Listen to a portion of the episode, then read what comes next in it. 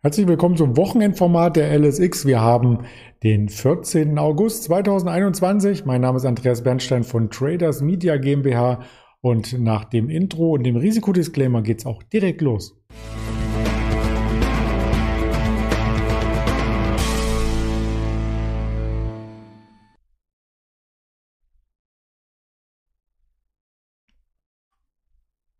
Wochenrückblick heißt, dass wir auf die Märkte schauen, auf die Rohstoffmärkte, dass wir uns interessante Aktien vornehmen und ein bisschen tiefer reinbohren als in der täglichen Berichterstattung auf dem Kanal der LS Exchange, weil wir dafür Zeit haben und weil Sie vielleicht auch am Wochenende mehr Zeit haben, auch weitere Informationen hier entsprechend Revue passieren zu lassen und das Ganze hoffentlich auch bewerten. Da würden wir uns freuen mit einem Like, mit einem Daumen, was es auch immer auf den sozialen Kanälen gibt.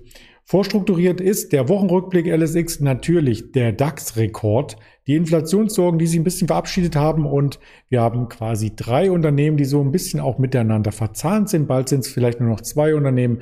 Da schauen wir drauf. Das Ganze mit dem Daniel als Aufzeichnung am Freitag schon. Deswegen bei den Kursen nicht erschrecken. Da kann noch was passieren am Freitagnachmittag. Aber aktuell ist es so, dass wir hier im DAX die 15.000 nicht unterschritten haben, sondern die 16.000 überschritten. Wir standen im Hoch bei 16.025, 16.004 aktuell und das ist ein sattes Plus von 1,5 Prozent auf Wochensicht. Und damit war der DAX sogar stärker als die Wall Street, vor allem als der Dow Jones, der nur auf rund 1% kommt, S&P 500 sogar noch leichter. Und das wundert uns ein wenig natürlich, weil in den letzten Wochen immer die Technologiewerte so stark im Rennen waren. Die gaben in dieser Woche nach. Der Nasdaq noch zum Freitagnachmittag leicht im Minus, der Kospi sogar minus drei Prozent. Und wenn man sich die Daten aus dem Energie- und Rohstoffsektor anschaut, da gab es nachgebende Kurse. Also auch der Goldpreis noch leicht im Minus, Silber fast vier Prozent auf Wochensicht. Da ist einiges zurückgekommen und den beeindruckenden DAX-Rekord habe ich hier im Tageschart einmal dargestellt und möchte für die Interpretation dessen den Daniel gleich hinzunehmen. Hallo Daniel.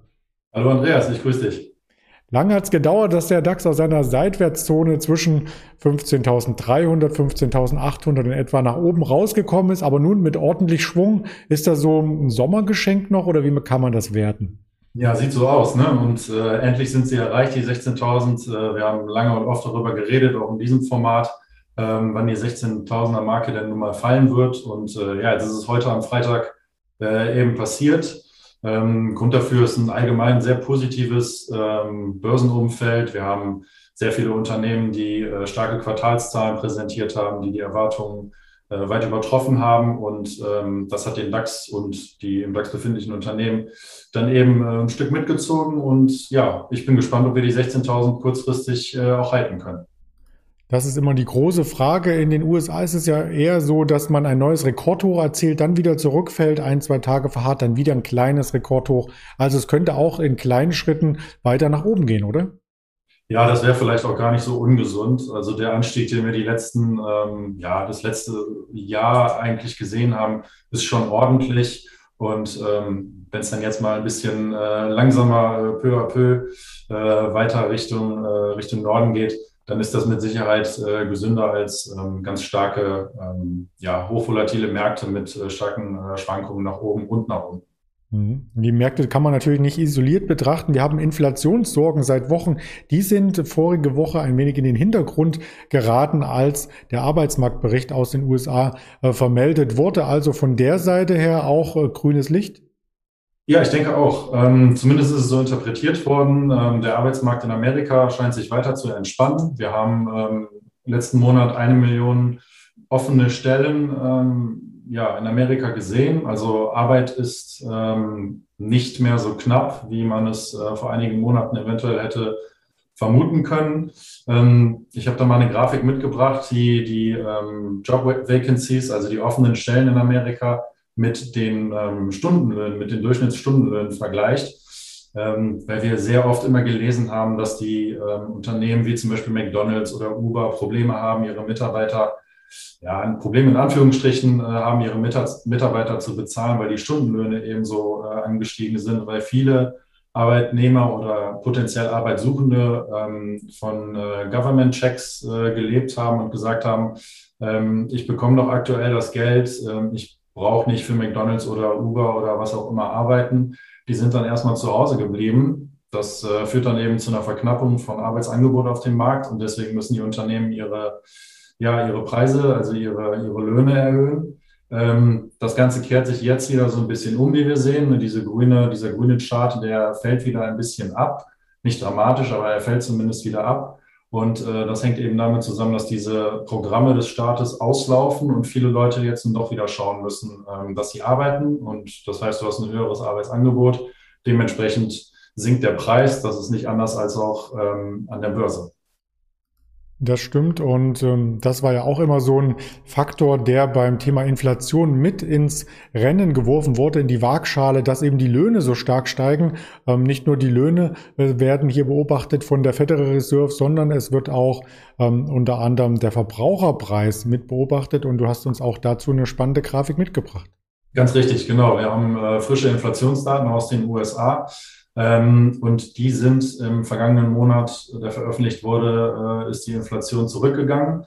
Das hängt unter anderem damit zusammen, dass auch die ähm, Lohnstückkosten runtergegangen sind. Ne, wenn du für deine Mitarbeiter ähm, nicht mehr 11,80 Dollar oder was in der Spitze war, äh, zahlen musst, sondern eventuell jetzt nur noch 11,50 Dollar, 11,20 Dollar, sparst du als Unternehmen Geld und kannst das in äh, Form von niedrigeren Preisen oder einer niedrigeren Preissteigerung an deine Kundschaft weitergeben. Das ist ein Baustein, ähm, der dafür sorgt, dass die, äh, dass die Inflation im vergangenen Monat ähm, ein bisschen zurückgekommen ist. Ist im Prinzip immer das, was äh, Jerome Powell und die Fed eigentlich seit über einem halben Jahr predigt. Ne? Die sagen ja immer äh, dieses Wort transitory, also nur vorübergehend. Und ähm, ja, vielleicht hat der letzte Monat gezeigt, dass die Fed da äh, gar nicht so auf dem Holzweg ist.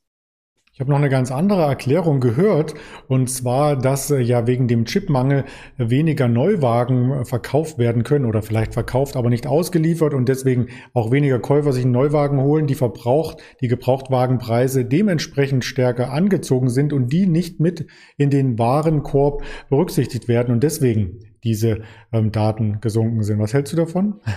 Ja, da halte ich auch sehr viel von. Ähm, Inflation, besonders diese Inflationskörbe sind ein riesengroßes Thema. Da gibt es äh, Tausende von, von Studien und Doktorarbeiten drüber. Ist auch immer die Frage, ob das alles so effizient ähm, alles gehalten wird. Aber ja, die, die Erklärungen sind da vielfältig. Ich habe jetzt mal eine mitgebracht, weil wir gerade die frischen Daten ähm, der Stundenlöhne hatten und das ist definitiv auch ein Grund, aber wahrscheinlich nur zwei Prozent des, äh, der gesamten Erklärung. Da hast du recht. Mhm. Da hat die Notenbank richtig viel zu tun. Vielleicht deswegen im August keine Notenbank-Sitzung, damit die dort Daten einfach mal ordentlich ähm, hervorgebracht und geordnet werden für die Zukunft. Wir haben nur Jackson Hole. Auch das wird spannend sein, was die Notenbanker sich dort austauschen. Dann im September dürfte es äh, damit weitergehen mit der US-Notenbank-Sitzung FED. Wir wollen aber auch, wie jede Woche am Wochenende auf spannende Aktien schauen und diesmal sehr, sehr ausführlich auf ein Unternehmen, was wir auch schon ein, zwei Mal vorgestellt hatten, aber noch neben nicht in dieser Ausführlichkeit. The Trade Desk, die machen irgendwas mit Abrechnung und Werbung, oder? genau, die machen ganz viel mit Werbung. Ähm, ja, an dieser Stelle auch gerne mal der Hinweis, ähm, wenn die Zuschauerschaft irgendwelche Aktienunternehmen hat, die sie gerne ähm, ja, näher gebracht hätte oder erklärt, im Rahmen dieser Videos äh, gerne mal in die Kommentare posten. Ähm, fällt nämlich tatsächlich schwer, ähm, noch Unternehmen herauszupicken, wo wir noch so gar nicht drüber gesprochen haben. Mit Trade Desk habe ich zumindest jetzt eins gefunden, was noch nicht so oft dran kam. Und ähm, ja, das würde ich jetzt ganz gerne mal, ganz gerne mal vorstellen. Ähm, The Trade Desk ist ein äh, Technologieunternehmen, ähm, was eine Softwareplattform betreibt, welches ähm, analoge und digitale Werbung für Käufer und Verkäufer von Werbung ähm, verwaltet. Das kann zum Beispiel über ähm, Social-Media-Kanäle passieren, das kann auf deinem Handy sein, das kann im Fernsehen, im Radio, über Streaming-Dienste passieren, wie zum Beispiel YouTube oder Roku oder Spotify. Das kann aber auch ganz banale Plakatwerbung sein. Ähm, gegründet wurde das Unternehmen, wie gesagt, in Kalifornien 2009 vom damaligen Gründer und äh, ja immer noch CEO Jeff Green ähm, hat circa 1600 Mitarbeiter, einen Umsatz im Jahr von circa einer Milliarde US-Dollar, der überwiegend in Amerika ähm, ja, umgesetzt wird und eine Marktkapitalisierung von 40 Milliarden. Ähm, der Markt für diese Art von Werbung in Amerika ist äh, 30 Milliarden US-Dollar groß. Trade Desk deckt davon aktuell ungefähr einen Anteil von 4 Milliarden ab, ist also mit Abstand der größte, der größte Player in dieser, in dieser Form.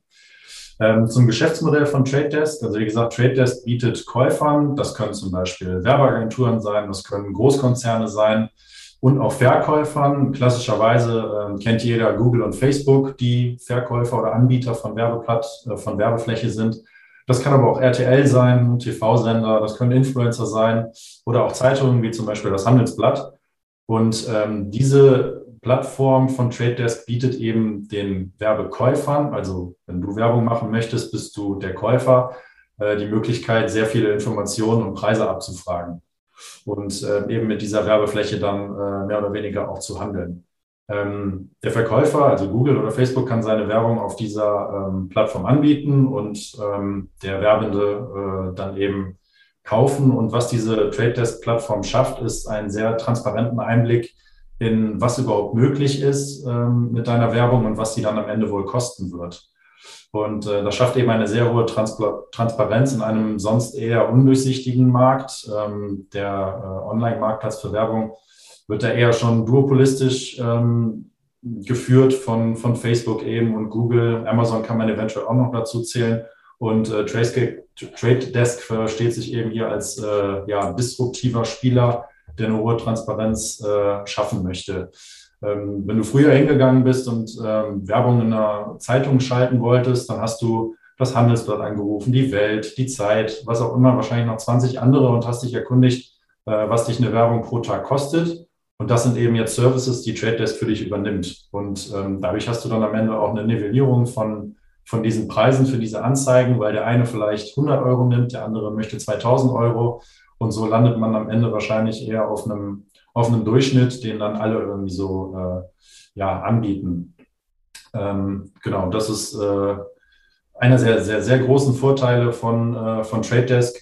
Und ähm, Trade Desk verdient eben von diesen 1000 Euro oder 100 Euro oder was auch immer du für diese äh, Anzeige bezahlst, 15 Prozent des Umsatzes. Ne? Also wenn 1000 Euro äh, umsetzt, dann verdient Trade, Trade Desk 150 Euro für diesen Service. Ähm, das mag das mag erstmal ein bisschen wenig erscheinen, weil es äh, unter Umständen eine geringere Marge ist. Trade Desk fokussiert sich allerdings auf überwiegend Großkunden. Also man hat eine sehr geringe Kundschaft, das sind nur 1000 Kunden. Die setzen aber alle mindestens 10 Millionen Euro, das sagen die Analysten ähm, bei Trade Desk um. Also wenn du Werbung schaltest, dann solltest du ein Mindestbudget bei Trade Desk von ungefähr 70 Millionen ähm, pro Jahr veranschlagen und 10 Millionen davon fließen dann eben Trade Desk zu. Und ähm, so hat man natürlich bei dieser Aktie dann unter Umständen auch ein Klumpenrisiko, weil Trade Desk zum Beispiel zwei Großkunden hat, die jeweils zehn Prozent des Umsatzes ausmachen. Wenn einer davon wegfällt, ist das schon mal unter Umständen sehr schädlich für das Unternehmen ähm, und auch die Aktie. Man bietet aber nicht nur diese ähm, Plattform an, sondern man ist auch ein absolut gigantisches äh, Datensammelbecken. Man zeigt den Kunden an, welche Werbung ähm, sinnvoll ist für die Produkte, die man bewerben möchte. Man zeigt ihnen an, was es kosten mag und man gibt sehr viele ja, Preisquotes in sehr, sehr schneller Zeit an und ähm, bietet noch weitere andere ähm, Analysetools für Marketingagenturen oder die angesprochenen Großkonzerne, die man auf jeden Fall ähm, noch vor Schaltung der Werbung äh, nutzen kann. Und ähm, das wissen die Kunden von Trade Desk auf jeden Fall zu schätzen. Sie haben eine sehr hohe Kundenzufriedenheit. Wir haben eine sogenannte Retention Rate von 95 Prozent. Das bedeutet, dass 95 Prozent der Kunden, die im letzten Jahr bei Trade Desk Kunde waren, auch im kommenden Jahr wieder Kunde sind. Also eine sehr, sehr hohe, eine sehr, sehr hohe Rate bedeutet, fünf Prozent der Kundschaft springt lediglich ab pro Jahr. Ähm, das ist schon, äh, das ist schon äh, ja, eine sehr hohe Zahl. Ähm, man hat 2020 eine interessante Partnerschaft mit Amazon Web Services gestartet. Und zwar nutzt man seitdem die Cloud-Sparte von, äh, von Amazon. Und ähm, ich habe mir da mal ein paar interessante Zahlen zu rausgesucht. Ähm, seitdem Trade Desk mit Amazon äh, verpartnert ist, ähm, haben sie auf ihrer Anfrage pro Sekunde 10 Millionen Anfragen für, äh, für Werbung, was 800 Milliarden Anfragen am Tag macht. Also ein gigantischer Fluss von Informationen, der über diese Plattform führt. Und ähm, Trade Desk hat selber gesagt, dass man das alleine nicht stemmen konnte. Deswegen brauchte man die Cloud-Unterstützung von Amazon hier. Und ähm, ja, ein Problem ergibt sich aber für Trade Desk unter Umständen ähm, auf regulatorischer Basis, denn ähm, wir haben es alle eventuell mitbekommen, es soll neue Regeln zu der Verwendung von Cookies geben. Das könnte bedeuten, dass du deine Werbung als Werbetreibender nicht mehr personalisieren kannst. Also wenn du auf deinem Handy vielleicht neue Sportschuhe gesucht hast äh, bei Adidas, dann wunderst du dich wahrscheinlich nicht mehr, wenn du am Tag danach äh, von Nike Werbung auf YouTube gefunden hast auf deinem Handy ähm, das ist natürlich ein Riesenvorteil für diejenigen, die die Werbung verkaufen und für die, die die Werbung stellen, weil so ist es ähm, eben ziel, zielgerichtet. Und sollte da die Regulierung ein bisschen ähm, einschränkend wirken, dann ist das definitiv ein Problem für die, für die großen Player, also zum Beispiel Google und ähm, Facebook, aber definitiv auch für Trade Desk, weil die Bereitschaft der Kunden, Werbung zu kaufen, wahrscheinlich sinken wird, wenn sie nicht wissen, wo das, äh, wo die Werbung dann am Ende ja am Ende überhaupt landet. Und ähm, ja, das ist so ein bisschen ähm, das Problem. Es wird vermutet, also ich zitiere da nur das, was die Analysten aktuell schreiben, es wird vermutet, dass das eher ein geringes Problem ist, also dass es unter Umständen gar nicht dazu kommt, ähm, dass diese Cookie-Regelung getroffen wird. Ja, aber man weiß es nicht und man sollte es auf jeden Fall im Hinterkopf behalten, wenn man ähm, eventuell Interesse an dieser Aktie hat. So, dann kommen wir noch zum Zahlenwerk. Ähm, also wie eingangs erwähnt, setzt das Unternehmen im Jahr ungefähr eine Milliarde um und wächst über die letzten Jahre verteilt im Schnitt mit 30 oder 35 Prozent. Also ist noch ein enormes Wachstum vorhanden. Ähm, man ist auch schon profitabel, was sicherlich auch mal ungewöhnlich ist für ein noch relativ junges Unternehmen. Man verdient äh, in diesem Jahr beispielsweise 250 Millionen Euro, hat also eine Profitmarge von 25 Prozent ähm, ist überhaupt nicht verschuldet. Also ist keine Nettoverschuldung da, wenn man 400 Millionen in der Kasse hat und 250 Millionen an ähm, langfristigen Schulden. Und äh, man hat einen wachsenden Wettbewerb, was, diese, ähm, was diesen Werbemarkt angeht, äh, der pro Jahr in Amerika von 13 Prozent wächst. So, und jetzt kommt das große Aber. Äh, das mag die Bewertung sein, denn äh, Trade Desk handelt aktuell auf einem Kursumsatzverhältnis von 40. Das ist im Softwarebereich, äh, wo Trade Desk eben agiert, mit Sicherheit nicht unüblich. Ähm, es ist aber schon weit über dem Durchschnitt. Also ähm, es gibt sechs oder sieben äh, direkte Konkurrenten, die alle etwas kleiner sind. Die handeln aktuell alle gerade bei einem Kursumsatzverhältnis von zehn, also gerade mal einem Viertel. Das wird aber begründet durch ein sehr stark differenziertes Geschäftsmodell von Trade Desk, in dem man wenig große Konkurrenz hat, also eine sehr hohe äh, ja, Pricing Power, also man kann seine Preise eben diktieren ähm, und man wächst eben enorm stark. Ne? Also wie eingangs schon gesagt, 30 Prozent Wachstum. Sagen wir mal, Sie halten das für die nächsten drei Jahre, dann haben Sie Ihren Umsatz in den nächsten Jahren verdoppelt. So, dann hat sich aber in der Zeit halt eben auch schon dein KGV, äh, dein KUV halbiert. Ne? Dann ist es nicht mehr 40, dann ist es nur noch 20. Ähm, und was auch dafür sorgt, dass die Aktie ähm, teuer scheint, ist, ähm, dass durchaus eine globale Expansion noch, äh, noch möglich, noch offen ist. Ne? Aktuell ist man eben überwiegend am US-Markt aktiv, aber warum sollte man das Ganze nicht auch in Europa oder eventuell in Asien ausrollen? Das ist eine gute Frage. Es gibt zumindest schon eine deutsche Homepage und so weiter. Da steht eine Media Buying Plattform für das offene Internet. Also sehr sympathisch formuliert. Ich denke, dass äh, der Expansionskurs irgendwann auch fortgeschrieben wird, ist ja auch die logische Konsequenz. Absolut, genau. Also vielleicht wollte man erstmal den heimischen Markt ähm, überwiegend penetrieren. Vielleicht hat man auch aktuell genug auf dem Tisch äh, im Prinzip, dass man ja vielleicht gar nicht, äh, gar nicht ähm, sich ausbreiten kann, weil man äh, vielleicht auch Angst davor hat, zu schnell zu groß zu werden mhm. äh, und dann am Ende die, die Kundenzufriedenheit darunter leidet. Nur das sind alles Möglichkeiten, aber ja, es ist auf jeden Fall äh, mit einer der Gründe, warum die Aktie ähm, ja so hoch bepreist ist und ähm, auch die letzten Jahre irgendwie nur eine Richtung zu kennen scheint. Mhm, das stimmt. Ähm, was ich immer spannend finde an dem ganzen Werbeumfeld ist, wie treffsicher man dann auch herausfiltert, welche Interessen der Konsument hat. Und da werden ja teilweise ähm, solche Journeys ähm, oder Panels gebaut, ähm, wo quasi diejenige, wenn man das aus Sicht einer Frau sieht, die zum Beispiel sich die ersten äh, Babysachen bestellt, dann in einem Jahr zum Beispiel das nächst, die nächsthöhere Größe angeboten bekommt oder auch äh, Spielsachen, die dann in dem Alter des Babys interessant sind. Also da wird schon ganz viel weg weggespeichert, an Daten genutzt und so weiter. Man muss äh, mit den Kindern zum Beispiel aufpassen, ob man am heimischen PC das Kind surfen lässt, weil dann vielleicht die bestellten Weihnachtsgeschenke nochmal angezeigt ja. werden. genau, das kann passieren. Das ist äh, ja sehr interessant, das ist auch ein sehr ähm, emotional gefühltes Thema, glaube ich. Ich glaube auch diese Cookie-Sache mit ähm, sehr gezielter Werbung ähm, trifft man immer wieder Leute, die sagen, nein, das ist ein Eingriff in meine Privatsphäre, den möchte ich nicht. Andere sagen, und da gehört ich, glaube ich, auch zu, dass ich lieber gezielte Werbung sehen möchte als äh, Werbung für irgendwas, was ich im Zweifel überhaupt nicht gebrauchen kann. Mhm. Also da äh, scheiden sich auch die Geister.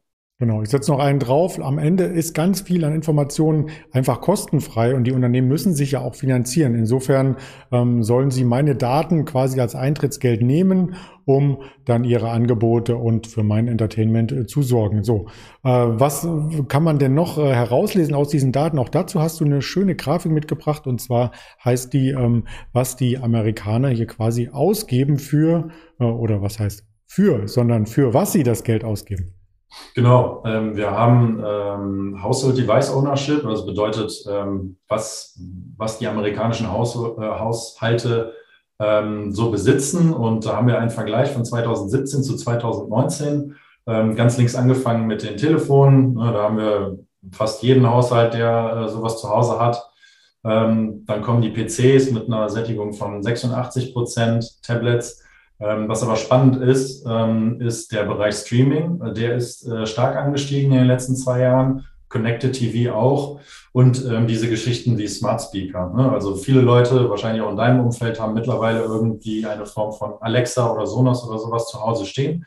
Und darüber kann eben auch Werbung geschaltet werden. Und ähm, das nimmt immer mehr zu. Und es gibt viele Unternehmen, die nicht genau wissen, wie sie diese Märkte angehen möchten, wussten vielleicht auch noch gar nicht, dass sie die überhaupt angehen können. Und da berät dann eben Trade Desk auch mit ihrer äh, mit ihren Werkzeugen, ähm, wo man Werbung effizient und kostengünstig pro potenziellen Käufer ähm, schalten kann. Ja, Wobei ich mich immer noch frage, wie man mit Thermostaten Geld verdienen möchte, aber ähm, das steht auf einem anderen Blatt. Das kann ich dir beantworten. Wenn es einfach ähm, zu kalt in der Wohnung ist und die Heizung wird hochgeschraubt, könnte dir ein Wollpullover angezeigt werden als Kleidungsstück.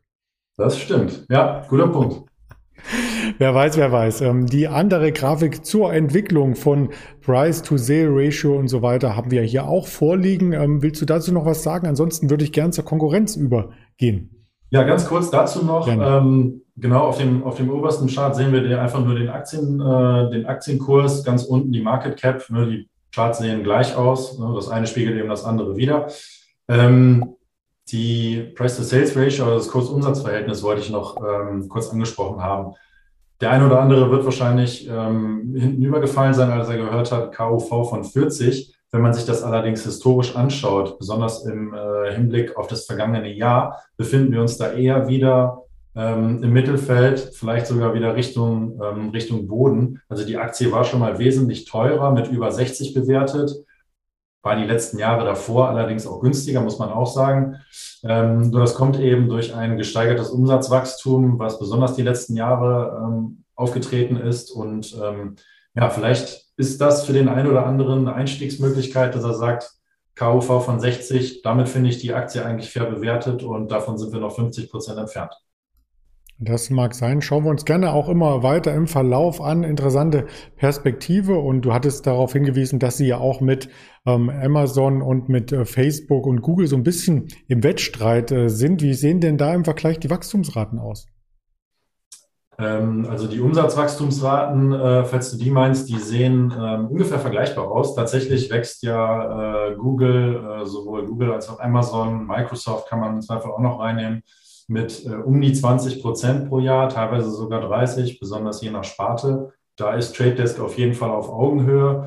Was den Aktienkurs angeht, ähm, ist Trade Desk auf, jedes, auf jeden Fall dieses Jahr der, ähm, der Gewinner, wenn man sich diese Branche anschaut. Mit Amazon hatte man äh, auf Jahressicht ähm, die schlechteste Performance und Trade Desk und äh, Alphabet teilen sich so ein bisschen den ersten Platz. Ähm, also ja, zeigt auch wieder hier, dass äh, das Tech, äh, Big Tech, als auch die kleineren Unternehmen wie Trade Desk ähm, immer im Blick wert sind.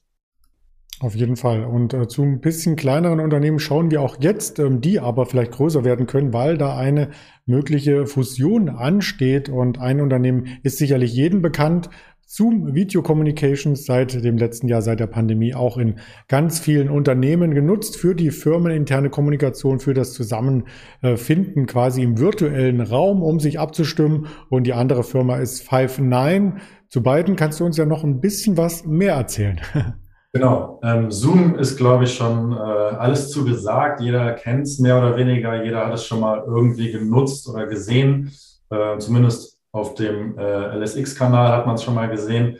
Ähm, ja, deswegen möchte ich da eigentlich gar nicht mehr zu viel zu sagen. Five Nine hatten wir vor circa einem Jahr schon mal hier besprochen. Also wer da nochmal tiefer eintauchen möchte, der kann äh, auch dieses Video gerne nochmal raussuchen. Ähm, nochmal ganz kurz dazu. Five Nine ist ebenfalls ein Softwareunternehmen, was ähm, Callcenter in der Cloud anbietet. Also man ähm, versteht sich als absolutes ähm, ja, Cloud-Unternehmen. Man bietet äh, Kundenmanagement-Programme an, man äh, baut selber Chatbots, man hat eben diese, dieses Callcenter in der Cloud, was dir als Unternehmen es erlaubt, dass du ähm, Callcenter-Mitarbeiter nicht nur an deinem Ort, an deinem Standort rekrutieren kannst, sondern im Prinzip in der ganzen Welt.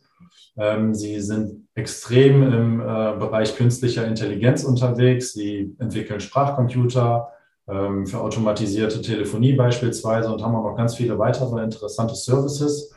Und ähm, darauf ist auch, ist auch Zoom aufmerksam geworden und hat überlegt, dieses Unternehmen für 14 Milliarden US-Dollar ähm, zu kaufen. Der ganze Deal äh, soll nächstes Jahr über die Bühne gehen, er wird in 100 Prozent Aktien bezahlt. Sprich, wenn du als wenn du jetzt Five9-Aktionär bist, dann hast du nächstes Jahr, wenn der Deal so durchgeht, äh, auf einmal Zoom-Aktien im Depot. Muss sich vielleicht auch der eine oder andere überlegen, ähm, ob er das möchte.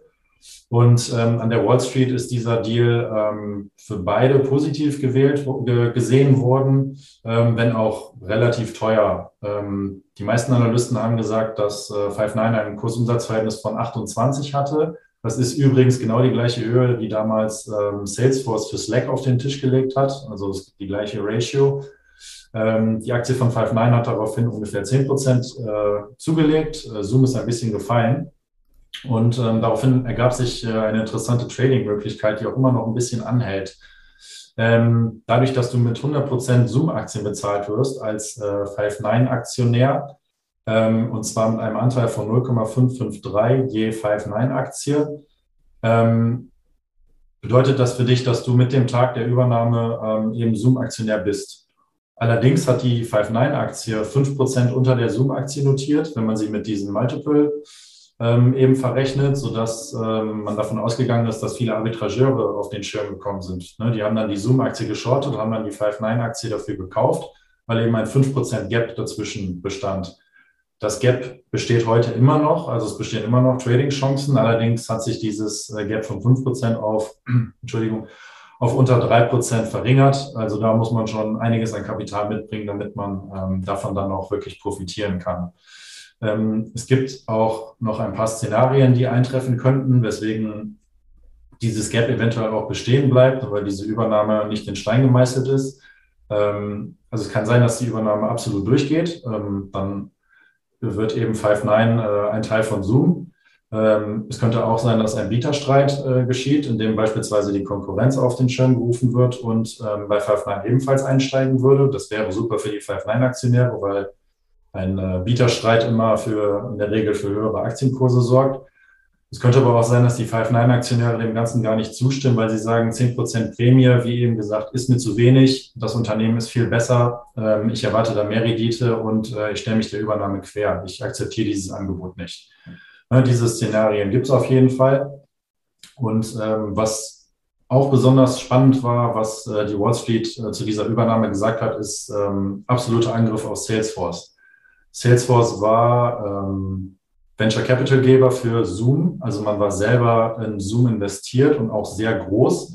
Hat sich letztes Jahr von dieser ähm, Beteiligung getrennt und hat also dafür gesorgt, dass Zoom groß wird. Und jetzt geht Zoom so ein bisschen gegen Salesforce vor. Also es ist ein absoluter Angriff auf das ähm, Customer Relationship Management äh, von Salesforce. Und ähm, als Zoom geht man eben weg von dieser Ein-Produkt-Company äh, hin zu einem kompletten Relationship Manager, der eine ganze Weile, eine ganze Latte an, ähm, ja, an, an Produkten an, äh, am Ende anbietet. Und ähm, da gibt es dann eben die ein oder andere Idee, ist das ähm, für Salesforce so bedrohlich, dass äh, man da eventuell einen Blick auf die Aktie haben sollte? Ähm, oder können beide ähm, parallel voneinander existieren oder ist Zoom einfach noch zu klein, um diesen Markt so in der Form zu bedienen, wie Salesforce das eventuell aktuell schon tut? Das bleibt abzuwarten. Wir haben uns in der Zwischenzeit auch die Charts angeschaut. Also Zoom ist ja auch von den Allzeithochs aus dem November ein Stück weit zurückgekommen, hatte sich zwischenzeitlich ja ziemlich genau halbiert und äh, Five9 sieht da ganz anders aus. Da gibt es einen intakten Aufwärtstrend über das Jahr hinweg. Also das wäre aus charttechnischer Sicht erst einmal eine bessere Entwicklung. Genau, das wäre aus charttechnischer Sicht, äh, würden die Aktionäre sich wahrscheinlich freuen, wenn der Deal platzt. Mhm. Ähm, auf der anderen Seite, ähm, und das schreiben auch sehr viele Re äh, Research-Häuser, ähm, ist Five9 die letzten Jahre wahrscheinlich mit der Fantasie einer Übernahme immer gepreist worden. Ne? Also man hat, man ist davon ausgegangen, das Unternehmen war noch relativ klein, dass sich das irgendwann jemand schnappen wird. Der ähm, CEO wird auch regelmäßig vom Forbes Magazine äh, zum besten CEO des Silicon Valleys äh, ausgezeichnet und so weiter. Also man hat da schon ähm, eine ziemliche, eine ziemliche Intelligenz an Bord. Ähm, Deswegen ja, bleibt abzuwarten, was die äh, Five9-Aktionäre machen werden, ob sie sich äh, dafür oder dagegen aussprechen. Vielleicht hat der CEO auch ein paar Image-Kampagnen auf The Trade Desk geschaltet, man weiß es nicht. wirklich, ja. Würde passen.